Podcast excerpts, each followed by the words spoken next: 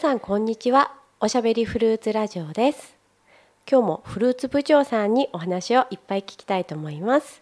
部長さんよろしくお願いしますはい、よろしくお願いいたします。は今ーい日はね、前回に引き続きまして、えーリンゴの3回目です。 3回目になりましたねいやー、ちょっとリンゴはね、やっぱり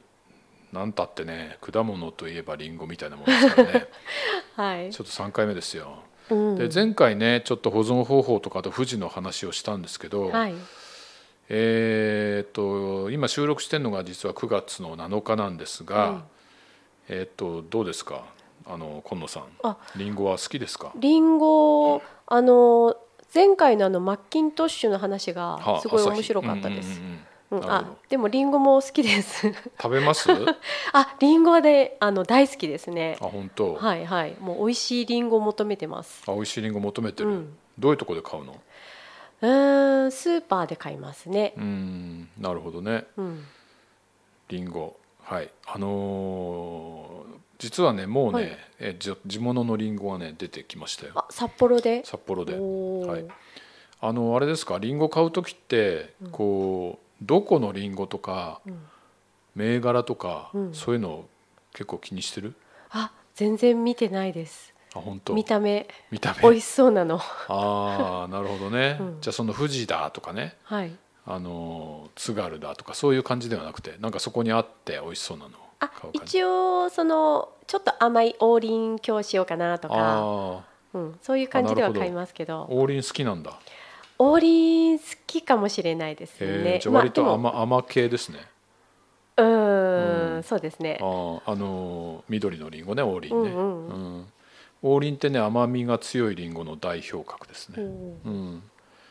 でまあそんなねえっとリンゴパート3ですけど、はい今日はねあの北海道でできたリンゴの話をしようかと思うんですようん、北海道でリンゴができたことってあるんですかあるんですあるんですあるんですあのできたっていうのはどういうことかっていうと、うん要するに北海道で開発された北海道生まれのリンゴうんっていうこと新しい品種を作った新ってしいことで品種すをか作ったのそうそうそう、でそれがあるんですけど、はいあのそれって実はねリンゴの日本で最初に始まっ栽培が始まったのはうん北海道だという話をしたと思うんだけど、はい、えっと、その割にはね独自の品種ってなかなかなかったんですようね。んうんそれで今あの名前聞いたことはあるかもしれないけど、うん群馬なんたらとかうん信濃なんたらとかうんそういうあのリンゴが結構売られていると思うんですけど、うーんちょっと今度ねこれから出てくるから見てほしいんですけど、はいあのーそういうのっていうのは群馬っていうのは群馬県のあの、まあ、農業試験場みたいなとこで、うんあのできたんですよ。うんうんそれで信濃なんたらっていうのは、うんまあ、長野でできたのね。うんうんそれからあとあの三叉とかねあと、えっとまあ、津軽とかね、うんまあ、昔だったら陸奥とかねそういうのは大体土地のにちなんだ名前がついててやっぱはい東北が多いんですけど。うんうんえっと、それっていろんな農業試験場がうんこう切磋琢磨してですね、うんまあ、富士に追いつけ追い越せみたいな感じで、うんうんあのー美味しいリンゴを作ろうと思っていろんなものをこう交配させてんですよ。へえそれで果実果果実のその新種作るのってものすごい時間かかって、うんあの最初はそのまあ多分ちょっと私もねよく知らないんだけど花粉の交配から始まって、うんそれで、えっと、実ったものから種取って植えてみたいな感じでうんそれでそれをさらに接ぎ木して増やしてみたいな感じでね、で実がなるまでにリンゴってまあ5年ぐらいかかるんですけど、うんだけどそのそのリンゴ果実がねその本来のパワーを発揮するまでって、うんやっぱりもうちょっとこう成熟しないとうんダメなんですよだから10年ぐらい経たないと本当の味が出てこない同じ木でっていうこと同じ木でもそうだからそうなることはなるんだけど、うんそれってあのーまあ本本来のパワーが出てないまだ若くてだからそれがちゃんゃんと大人になった頃にあこのリンゴっていうのはこのこれが本来のあの力なんだなっていう味が出るまでやっぱ10年ぐらいかかるんですよ長いです長ねいでしかょなりでそれを延々とやってんですよだからもうそんなね、あのーすぐに新しいのってできないわけようんうんだから多分今新しく出てきた「信濃なんとか」とかね、うんあのー群馬名月とか信濃スイートとか、うんあのそういうのあるんですけどもそういうのも多分相当な時間をかけて作ったはずなんですよ。うんそれで全部が全部美味しいりんごになるわけじゃないんで、あの大変あの大変なんですよそれ本当うにん。大変そううん、でね北海道のりんごっていうのはね、あの私今日紹介したいのはね、はいえーハックナインというりんごです。あ聞いたことある聞いたことあるでしょう、うんで北海道ってあのこれ最初にね本当にあの傑作って言われ言われた、んだ、言われたって過去形になっちゃってるけど、私今でもこれ実は大好きなりんごなんですけどね、いかんせんあんまり売られていない、うんうん、うんあんまり見ないと思わない、あの棚が違うところにある気がしますうん、スーパーの棚でもああななんるかほどねちょっそとう脇安っ売りちじょゃないそううん、そうだねババババッとこう数がある棚とはちょっと違うところにあったり、あとはちょっとなんだろうここで生協とかね、うん生活クラブとかの通販で出たりはしますけどね、うんそんなにお目にかかるリンゴではないかもしれないんですよね。うんうんけどねどうしてだろう北海道で作ったのにうん、それにはねいろいろなストーリーがございまして、あらうんうんあのー一時ですね、うんこれあのとてもあのー評判が良くて、うん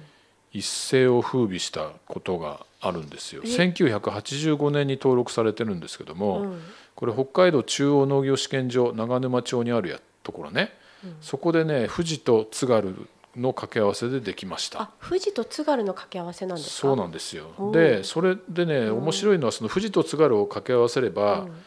あのーそこからは同じものができるんじゃなくてその中でもいろんなのができるわけですよ。でさっき言ったシナノスイートっていう今ちょっと結構人気があるりんごもね実は富士と津軽の掛け合わせなんですよ。ええだからその中でそこの同じものを掛け合わせてできたものの中からさらに選抜して作っていくわけですよ。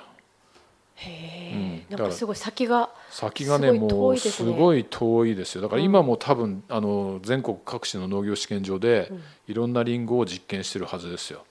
へえでそれは10年後に日の目を見ることを夢見て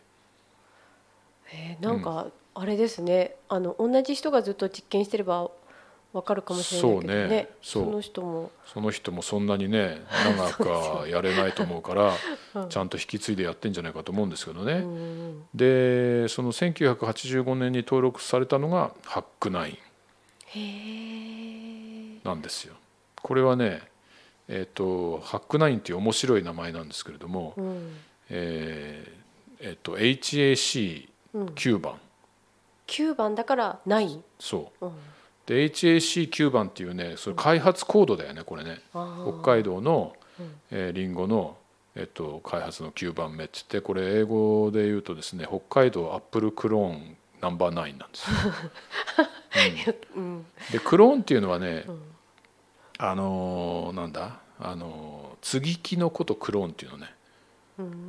ん、継ぎ継ぎ木グラフティングっていうことも英語では言うんですけども、クローンっていうことも言うんですよ。うんそれでそれはやっぱ継ぎ木で増やしていくから、北海道アップルクローン9番目。うんっていうのがなんかねそのまんま呼び名になっちゃったんですよ。うんで北海道アップルクローンは 1, 1番から10番まで実は作ったんですよ。あだから九番目なんだそうそれのね、うん要するに、えっと、実は北海道アップルクローン4番っていうのもあの商品名つい てあのノースクイーンっていう名前をついてですね売られたんだけど、うんうんこれは今ほとんど見なくなったですね。うんまず売ってないけど南区にはあるよっていううんなんでそっちノースなのにこっちハックなんですかいやハックはだからこの HACQ をそのまんま読んだだけで、うんハック4っていうのはなんか語呂が悪いからじゃあ違う名前つけてやろうかみたいなことで、あの言ったんじゃないかと思うんですよ。 そうなんですうんうんだからこの信濃スイートにしたって富士にしたってね、うん群馬名月にしたって多分こういったコードネームはあるはずなんだけど、うんちゃんとお名前つけてくれたわけですよ。ううんん、でもなぜかハックナインはあ呼び呼び方かっこいいからこれでいいかなみたいな感じで、あ のーそうなったらしいうんうの、んうん、でもねこれはね本当にねうまいんだよこれ、あーうん、私大好き大好き大好き部長さん今日あのなんとその大好きなはりんごちゃんりんがごちゃんが今日ゲストに来てくれてますけあ、おど呼びましたかはいはい今日もゲストゲスト登場ですはいはいじゃあ呼んおでください呼びしますゲストのハックナインちゃんはいハックナインですあらハックナインちゃこんんにちはこんにちは声可愛いけど随分大きい体してるね、あらあらあらあらあら私ちょっとねちょっと太りすぎとか言われ ちゃうのちょっと気になっちゃうんだけどそうなんですすぐ大きくなっちゃうんですよねあすぐ大きくなっちゃうんだはいね、私ね大柄なのよね、あねなんか他のりんごちゃんよりも大きいもんうね、んそれでね、うんちょっとね縦長なんです、うん、うんうんうん、でなんかね、あの大きいなとか言われて、うんうん、ちょっとね気になっちゃうわ、あー気になっちゃうんだうん、うんでも美味しいのよねでさっき部長さんから聞いたらあはいのーなんか名前がそのままそうなのよ、ねついちゃったみたいなんだねついちゃったのよこれねちょっとね失礼 よねなんで私だけハックナインそのままなのよってねえうんどうしてでしょうねどうしてなんだろうねなんていう名前が良かったの、うーんなんかもうちょっとかっこいいのつけてもらいたいと思わないうん私のほらあのお友達にさ、うん、ハックフォーちゃんいるじゃない、うんうんいるのようんその子なんかねノースクイーン よノースクイーンよかっこいいよね北の女王王よ、うんうんなんで私ハックナインなのそのまんまで。ねうえんでなんかさ試験場の人がさなんかハックナインハックナインおうなんかかっこいいべさみたいな感 じでさなんかこれでいいっしょみたいな感じでそうなっちゃったみたいよ。あーうんいやかっこいいよねハックナインもなんかかっこいい響きがすごいかっこいいと思うけどねあらうそんうんう、うんならよかったわ。うんうんまあ映像とかでも良かったかもしれないけどねそうですねまあまあもう慣れちゃったからいいわよいいハかックナインで。ううんん、味はどうなの味はね、うん好きな人は好きよ本当にあの酸味がね適度にあってね、なんたってね私ねジューシーなのよジューシジューシーなんーだジューシーなの、うん、それでねあのー持つと分かるんだけどね、うんジューシーだから重いのよあーこれまたねちょっとね私ねなんか体重多いんじゃないとかって言われてね気にしちゃうんだけど、うんうんそれはねあのジュースが多い証拠、へうえ、ん、うんじゃあ加工とかもされちゃうのかな加工もするけどなんたってやっぱり生食がおすすめでしょうかそうなんだ、はいじゃあ食べ応えたっぷりだ食ねべ応えたっぷりでじゅわっときますじゅわっとと口に含むとじゅわっといきますよへえなんかハックナインちゃんははい30年、40年ぐらい前かなはい、にできたって聞いたんだけど、はい、1985年に登録していただきましたおおすごいねじゃあお友達いっぱい増えてるのかな増えてないんですそれが増えてないの、うんだけどね、うん私すごいね、うんあの一時期ねとてもね人気者だったんですよどれぐらいの時に人気者だったのうんまあやっぱりできてあれかなあの出回って90年代初めとかかな、うんうんもうねだいぶちやほやされたのよええうんどうしてだろうなんかね初の北海道りんごじゃない、あうんうん生まれのうんどさんこじゃないうんだからねなんかねどうも奨励してくれたんですよ北海道の皆さんもああそれで農家の方がね、うんいっぱい植えてくれたのよ、ううんうんいいねそれでねみんな食べてくれたのようんだけどねなんか私ね自分じゃ分かんないんだけどね作るの難しいらしいのよねああそうなんだうんそれでねうんあと富士ちゃんがほら出てきちゃったじゃないうんうんそれでさあっちの方がなんかみんな買うからとか言ってさ、うんあっちの方が簡単らしいんだけど、うんそれでもうなんかね切られちゃったりしたのよ。ああそうだったんだうん、でみんなね富士に植え替えだとかね言われてね、うんお友達がだんだん減ってっちゃったんですそうなんだじゃあ今でも作ってる農家さんすごい貴重だねそうなんですよ本当にありがたくて、うんあの見つけたらぜひ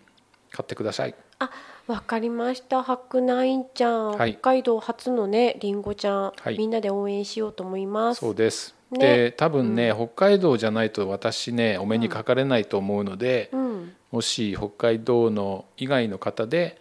北海道に来てうん見つけたらぜひお持ち帰りください。ああいいね北海道でしか食べられないはい、ねはあいのはい白内のりんご、パックナインです。ああお土産にいいかもしれないですお土は産にい、ありがとうございまはい、した、待っ白て内ちゃまんす。まどたうねも、はいはい。はい、CM です。おしゃべりフルーツラジオに関するご意見、ご要望はここスペースホームページのお問い合わせフォームから受け付けています。お問い合わせいただいた方から抽選でここスペースコワーキング料金10%オフチケットをプレゼントしています。どんどんお問い合わせください。はい、部長さん、はい、ハックナインちゃん来てくれました。はい、来てくれました。私の大好きなハックナインちゃん。はい。はい。で、あのーハックハックシリーズはですね、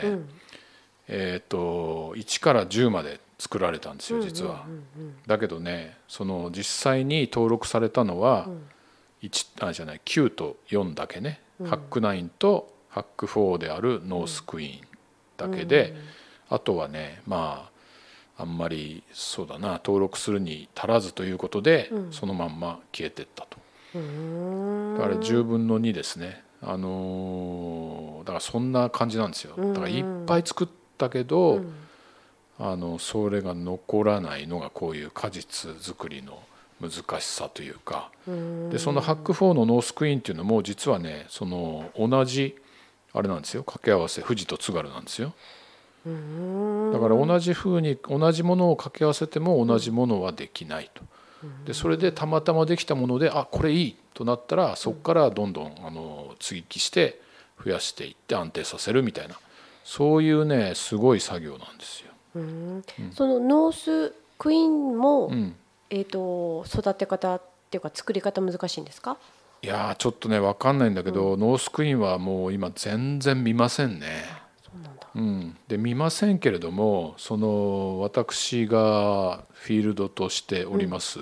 札幌市南区でははい。両方あるんですねこれが。あるんですか？あるんですよえ作ってる農家さんがいるんですかい？らっしゃいます。同じ人？いやノースクイーンも、要するにねあの札幌市南区の果樹園ってね私ここガラパゴス化してるって言ってるんだけ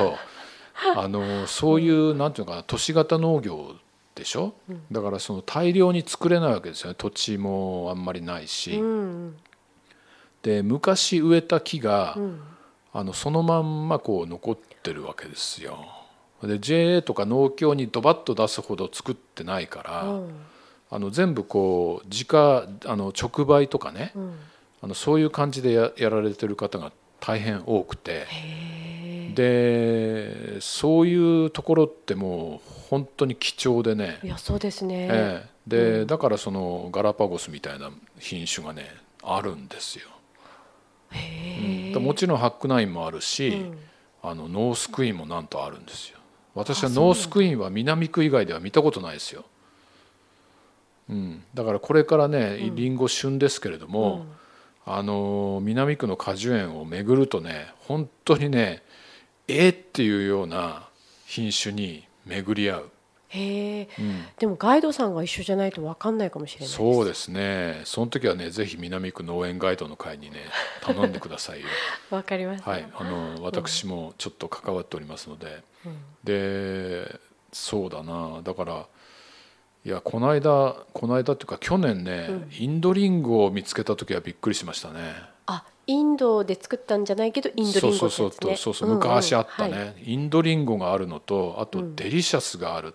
デリシャス系ね、これまたかつて、その富士の前に。一世を風靡したリンゴですけど、それもね、あるんですおよ。おで、そんなのがあるところってほぼないから。ー。うんあのーぜひねちょっとねりんご好きな方はあのあと懐かしい昭和の味が食べたいという方はあねー南区の果樹園に来ていただくとそのなんだろうもう絶滅危惧種みたいなへえ。りんごに出会えるかもしれない。ああすごい興味あります私さくらんぼちゃんより興味あるかも、はいあ本当ですか、んえー、りんご好きなんだ、りんごの方が好きですねあーじゃあねたぜひね食べ比べてほしいんですよねう。うんん、あれもぎたてもリンゴは美味しいんですか？ああグッドクエスチョンですね。おお。うんあのねえーっとですね、うんあのいろいろな場合が想定されるんだけどやっぱり完熟するわけですよそのリンゴってつけとくと枝にうん。ねそれであの市場に出回るためには、あの若干早くもぐわけですよ。うんうんで完熟するした時にもぐと、まあ、ボケやすかったりうん傷みやすかったりするから、うん若干早めにもぐんですけれども、だけどその完熟したリンゴを枝からもいで食べると、おい。うこれはうまいんです。まいの？うまいうまいんですよだだからこれもね、うんあのやっぱり果樹園が近くにあることのすごくいいことの一つでそういうものをあの取れる、ら。 うん。うん、ということもあるえそれすごくいい。いいでしょう、ん。うん、いいんですいやよなかなかできないいしや。できないんですよ本当そうですうん。であのーまあちょっと話ずれるけど、はいあのプラムプルーンなんかもまさにそうですうん。でねあのプラムプルーンってねうん本当、ほんと流通難しいんですよだからみんなカチンコチンでもぐわけうんうんうん。であの追熟させるんだけど、うんそれなりに美味しくなるんだけどね、うんず樹上で完熟したうん。プラムプルーンの美味しさは、これはそれはそれはもう見事なもので、うん、難しいんですよなんか美味しい食べたくなってきたでしょ、うん、今すごい食べたくなった。うんそうなんですよ、それでその早もぎするもんだから、うんあのプラムとかプルーンもカチンコチンでうんあの並んだりするわけですよあ、そうなんでだ。置いときゃね置いときゃそれなりにかあの追熟して美味しくなるんだけど、うんうんそれを知らないでかたあの片打ちに食べるでしょ、うんそうすると「あスパイ」とかって言ってあのなんかなんかプラムって酸っぱいなとかスモモって酸っぱいなとかさ、うんそういうふうになっちゃうわけよ、うんまあ、もちろんそういう洋梨もしかり、うんえーメロンもしかりなんですけど、うんあのーその南南区でいいのはその完熟の果物がうんその場で食べられる、これはねもう別世界と言っていいですよ、ええうんそのガイドついてきたいはでいす。、今度ぜひ、うんあのガイドしますのあで、やった。ご案内いたしますはい、はい行きたいです。でなんだっけ、そうそうそうだから南区のはガラパゴスだから、うんそういう変なリンゴがねうん。まだありますよと、へえ。それでハックナインは、あのハックナインはさすがにね、うん相当たくさん北海道植えたんで、うんまあ、あの少なくなったとはいえ、うんまだ流通しますうんうんだうからこれはねあのスーパーとかでもあの見つけられることができるん。なるほど。うんなんか部長さんおすすめのスーパーとか。ああーあのまあありますかローカルな話題になりますけどね、はいはい。教えてほしいです、今野さんどこ行く私は東光さんとか。東光さんね、うんうんとかあと南区の長谷川商店さんあとか。長谷川商店さんは果物屋さんですよね、うんうん八百屋さんというかね、はいまこまないですねすごい美味しいですよねはいはいはいそうですね、うんあそこは南区では私まあちょっと南区のことしかよく分かりませんけれどもあそこは本当にあのそういう数少ない、うん南区では数少ない果物屋さん八百屋さうんうんうんん。だと思います、はいはい。うん、あとは、あとうんあとデパートとかはデパートでは買わないですね高い、高いイメあーイメージがもう高い、うん、うんでもねデパートもねそんなに高くないものもありますよ、結構あのそんなスーパーと大して変わんなくてうーんで物がいいっていうのは結構掘り出し物があるデパートへえあのね、うんギフト系は高いよ確かにああのギフトコーナーあるじゃないあですか、うんうんあれはちょっと別格だけど、その普通の売り場にあるうん、えーものはそんなに高くないうんと思います、味は美味しいの食べたかったらじゃあ美ハ味しいックナインとあかーなんか美味しいリンゴが食べたい時にはどこで買えばいいですかねあー難しいねそれはねあのーある程度、うんやっぱり値段は正直なので、うんうんそのちょっと高めっていうのはやっぱり、うんあの卸価格も高いわけですよ、うでんそれはそのやっぱり味がいいっうんていうことはもうこれ間違いなく言えますね、うんうんうんだから1個100円を切るようなうんリンゴは当たり外れがありますねやっぱりあねはいはいそれでリンゴはねあのこれはねちょっとねなんていうんですかあの見た目で判断つかないわけですよ。部長さんでもあ無理ですねコンコンしてもコンコンしてもちょっと無理かな触ってあまりにも柔らかいとかそれはあーすそれはもうダメだっていうのは分かるけれども、うんうんわあのそれ以外だと本当分かんないですね。かんない、うん、うんで市場の方なんかもね、うんそのあの競りで落とす時に、うんえー、と何を見てるのかというと結構やっぱり箱ですよ、ああうん、生産者さん、生産者。うん、であとその、まあ、まあそれは農協出荷のやつなんかはねそうやって箱に入ってくるじゃないですか。うんうんそれであの周遊量っていうね、うんランク付けが来ますよね。うんでやっぱりここの生産者のこの箱は大丈夫だっていうのはなんとなくもう卸す人あの買う買い付けの人は分かっていて、うんそれで買うことが多いみたいです。うんううんうんん、であとどこの JA の青森って言ってもいろいろあるから、うんあのそのここだったら間違いないとかうんうね、んでそういうのがあるようなんですよ。うんだから例えばスーパーでねもしね箱が残ってたりしたらね、うんこれ週有量の箱がまあそこにもしあれば、うんまあ、週が一番いいんですけど日で、はいはい日でが一番いいんですけどその次有でその次量、うんだから週品を買ってれば、まあ、結構当たりが多いかなと思いますね。うんうんうんそれとあとまあこの界隈でいうとね最近ちょっとね面白い頑張ってるスーパーはね、うん北海市場かな、あうん、あうん最近すごいねあそこなんかねちょっとねあの大変面白いフルーツがおおあの出ます。あー部長さんの目を引くフルーツがあるんでいすやねありますねあおーこれ普通のスーパーでこれ入れないでしょみたいなのがあるんですよへーうんちょっと思わず買いたくなっちゃうそうだね思わずちょっと買いたくなっちゃうねこれ売れるのかなみたいなの売ってるか らねああのちょっとマニアックなやつ売ってたりしますうんそれとかねあとはあとはまあ有名なところでいうと丸山あたりのねうんあの、えっと、丸山クラスにあるなんだフレッシュファクトリーとかさ、うんあとはえっとフーズバラエティ杉原とかさ、うんまあ、そういうちょっとこうあの名が売れたはいあの果物屋さんもあのいいものは置いてますね、うんうんうんあとはね結構ねあるのがねすすきの界隈の八百屋さんっていうのがねあるらしいんですようん私えちょっとあんまり使ったことんなですきいけどのあなんのですか要するに、うんあのなんだクラブの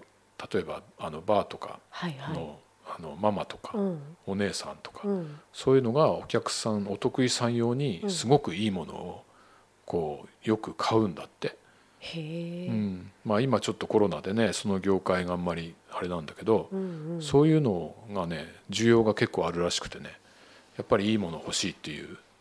うーんなんかそうフルーツって直って感じもありますよね。うん、やっぱりね人のために買うっていうの多いじゃない、んその高いフルーツってさ、うんなんか自分だとちょっとあのちょっとなだけどこれ贈り物にするにはやっぱりいいものを買いたいなみたいなのあるじゃないですかあそういうなんか需要があるみたいだねーなるほどね、うんなんかクラブでシャインマスカット出てきたら怖くて食べれないかもしれいない。やそうだよ ねまあだからそれをね、うんお得意さんにこう出したりしてね、うんうん。そんなニーズがあるのかなと思いましたけど、うーんうんそういうところの八百屋さんも結構いいみたいですけどやっぱりね何たってへ減ってますね八百屋はね本当にああそうなんだ。あでも最近札幌でいうとねあの琴似近辺、はい。琴似近辺にすごく八百屋さんが増えてるみたいなんですよへえどうしてだろう。どうしてだか分かんないんだけど、うんなんかちょっとね今激戦区になってるようですよ確かにねいくつか並んでる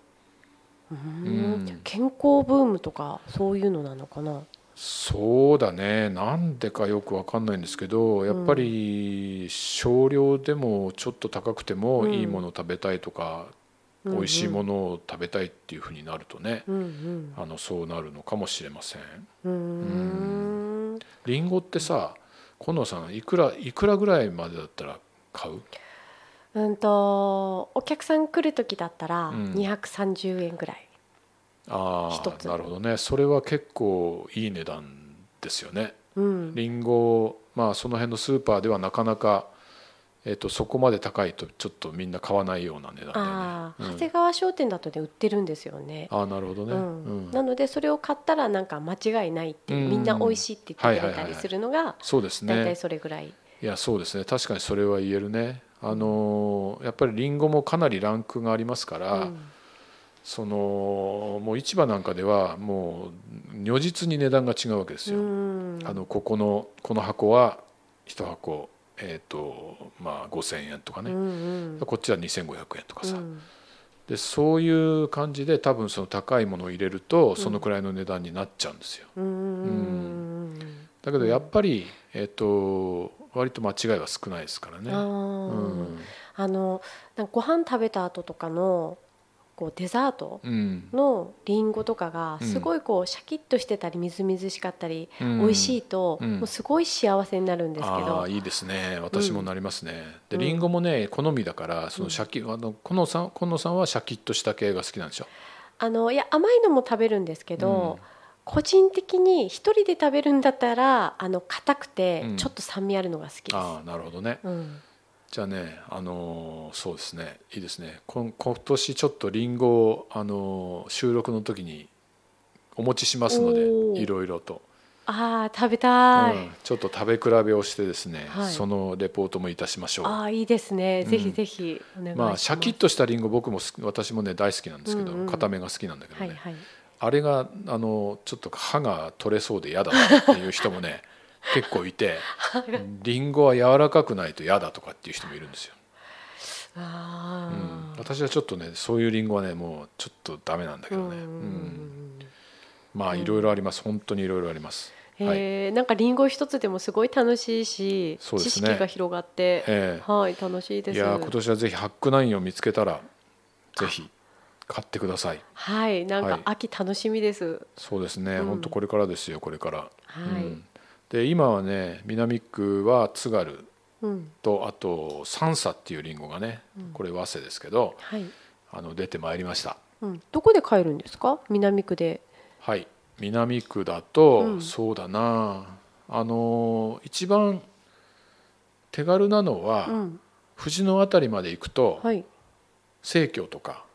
ああはいはいあるでしょありますあります要するにね産地に近いところだうとんスーパーで買えますね、うんあと川沿いの生協とかねうんうんあっちに南に行けば行くほど、うんあとあのスーパーに結構出てるうんそれから富士野には JA 札幌のうん取れたてっこっていうのがあるんですようん直売所うんそこに行くとあるいろいろへえ野菜も含めてそうなんだ、うんちなみに、はいちなみに、はい東西南北他のところでってフルーツ取れるんですかえー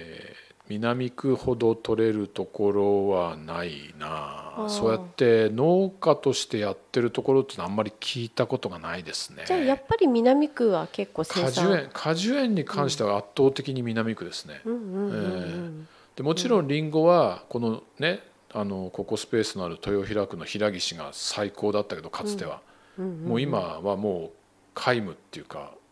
ないでしょ、うんないですねうんうんうんだからそれがどんどんほら市街化がさうやっんぱ南区って端っこだから、うんそれにまああのそれにこうその波に飲まれずに残ったわけですよ、なるほどう、ん、でうん残ってその小規模な農家が残るから、うんそのガラパゴスみたいに貴重なリンゴが貴重な果実が今も生きているというねとってもね面白いところですよ。わあすごいですねあの、うん平岸街道にはねリンゴありちょまっすと、ねはいはいはい植えてますね。植えてますけどね、えああでうもん実際人が食べるものとしては南区が取れるんですねやっえぱりねそうですねやっぱり南区ですね、それでねあのね本当にあの南区の農家さんだとね、うんあのやっぱりファンが多いんですよ。うんうんでねりんごとかはねもうすごい予約が、うん、うん毎年予約で買いにいらっしゃる方が多くて、北海道の人ですかね地あ元地の人元です地元ですあ地元の人えか、えええうんだけどねとってもやっぱり美味しい美味しいねやっぱり寒暖の差があるから、うん